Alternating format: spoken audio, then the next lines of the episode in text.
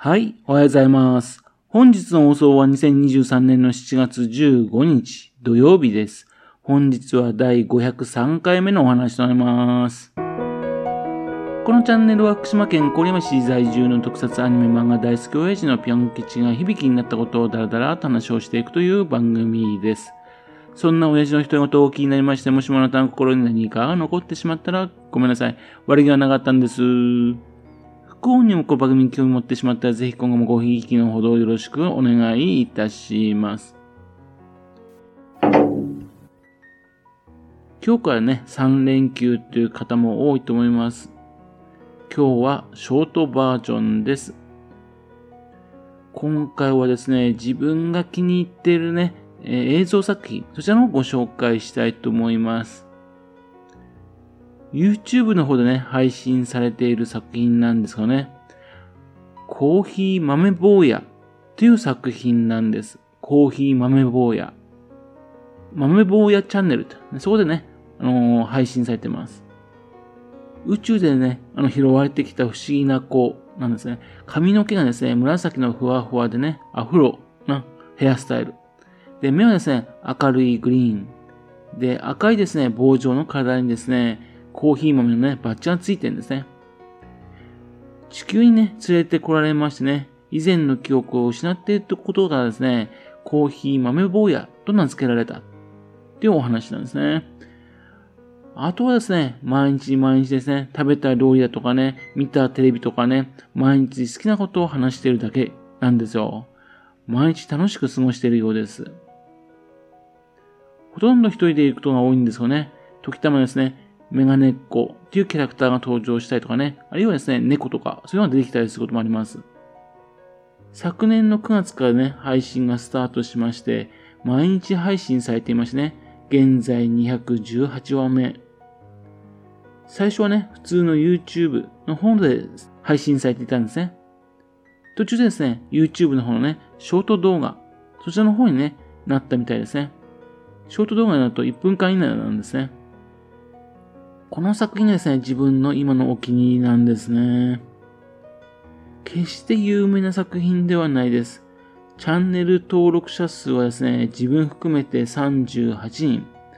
本当にささやかなチャンネルなんですよね。ツイッターの方もね、されてるみたいなんですね。ツイッターのフォロワー数は9人。え誰が制作しているのかもね、公開しておりません。自分は気に入ってるアーティストの方なんですかね。まあなんで私はわかるんですかね。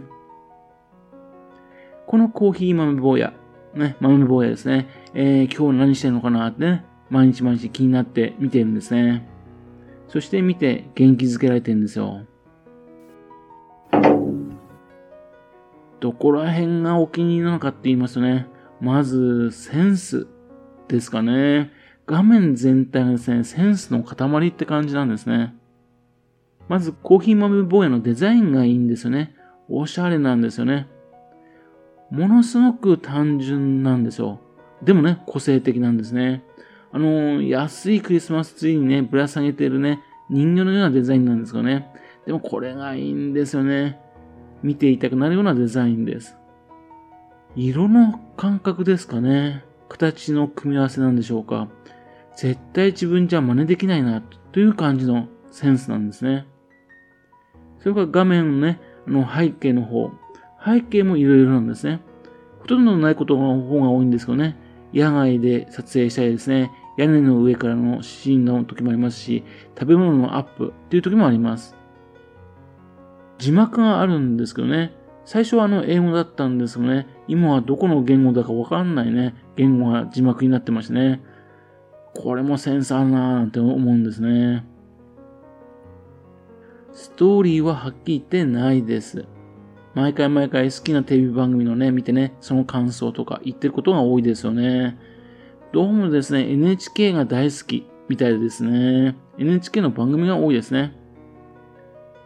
アニメはですね、ジブリがね、好きみたいですね。でもね、レンタルしてきてとかね、そういうわけじゃなくて、テテレビでね、放映されて見てっていう感じみたいですね。で、毎日好きなことをね、喋って、そして歌って、騒いでいるだけなんですね。というわけで、表向きのストーリーはほとんどないですね。これがいいんですね。しかしですね、この豆坊やですね、キャラを使ってですね、いろいろと映像実験してるようなんですよ。かなり凝ったこともしてるみたいなんですね。これがですね、そのストーリーがないね、えー、物語、それでね、やってるってのが面白いんですね。古典的なね、撮影方法、それをね、いろいろ工夫している時もありますし、カメラのね、性能をね、試しているような時もありますし、動画のね、編集機能を試しているような時もありますし、また YouTube のね、機能を試している時もあります。それが試されてるって感じなんですね。で、簡単そうに見えるんですよね。毎日配信してんだから簡単なんでしょと思わせるんですよね。作っている人はですね、楽しんでるように見えるんですよね、これがね。これが大事ですよね。見ていてね、非常に元気づけられるだけだったらいいんですけどね、この作ってるのがね、楽しそう、ね、簡単そうっていうのがね、影響してきちゃうんですね。自分もね、こういうの作りたいなっていうね、えー、気持ちが溢れてきちゃうんですよ。実を言いますと、昨日もですね、100円ショップの方に来ましてね、そこにね、なんかね、使えるものないかって言って材料をね、仕込んできたりとかしたんですね。そういう組み合わせでなんかできないかな、なんて考えてます？親父もですね、ワクワクさせちゃう動画、すごいなぁと思いますね。そんなわけでね、自分もね、映像作品をね、計画中ですんで、作品ができたらね、えー、公開したいと思っております。というわけでね、今日はですね、コーヒー豆坊やっていうね、映像作品に出会いましてね、え、毎日ワクワクしてんだよっていうお話でした。興味あったらね、ぜひとも探してね、見てくださいね。はい。それではまた次回よろしければ、ぴょん吉のお宅の話にお付き合いくださいね。本日もお聴きくださいまして、誠にありがとうございました。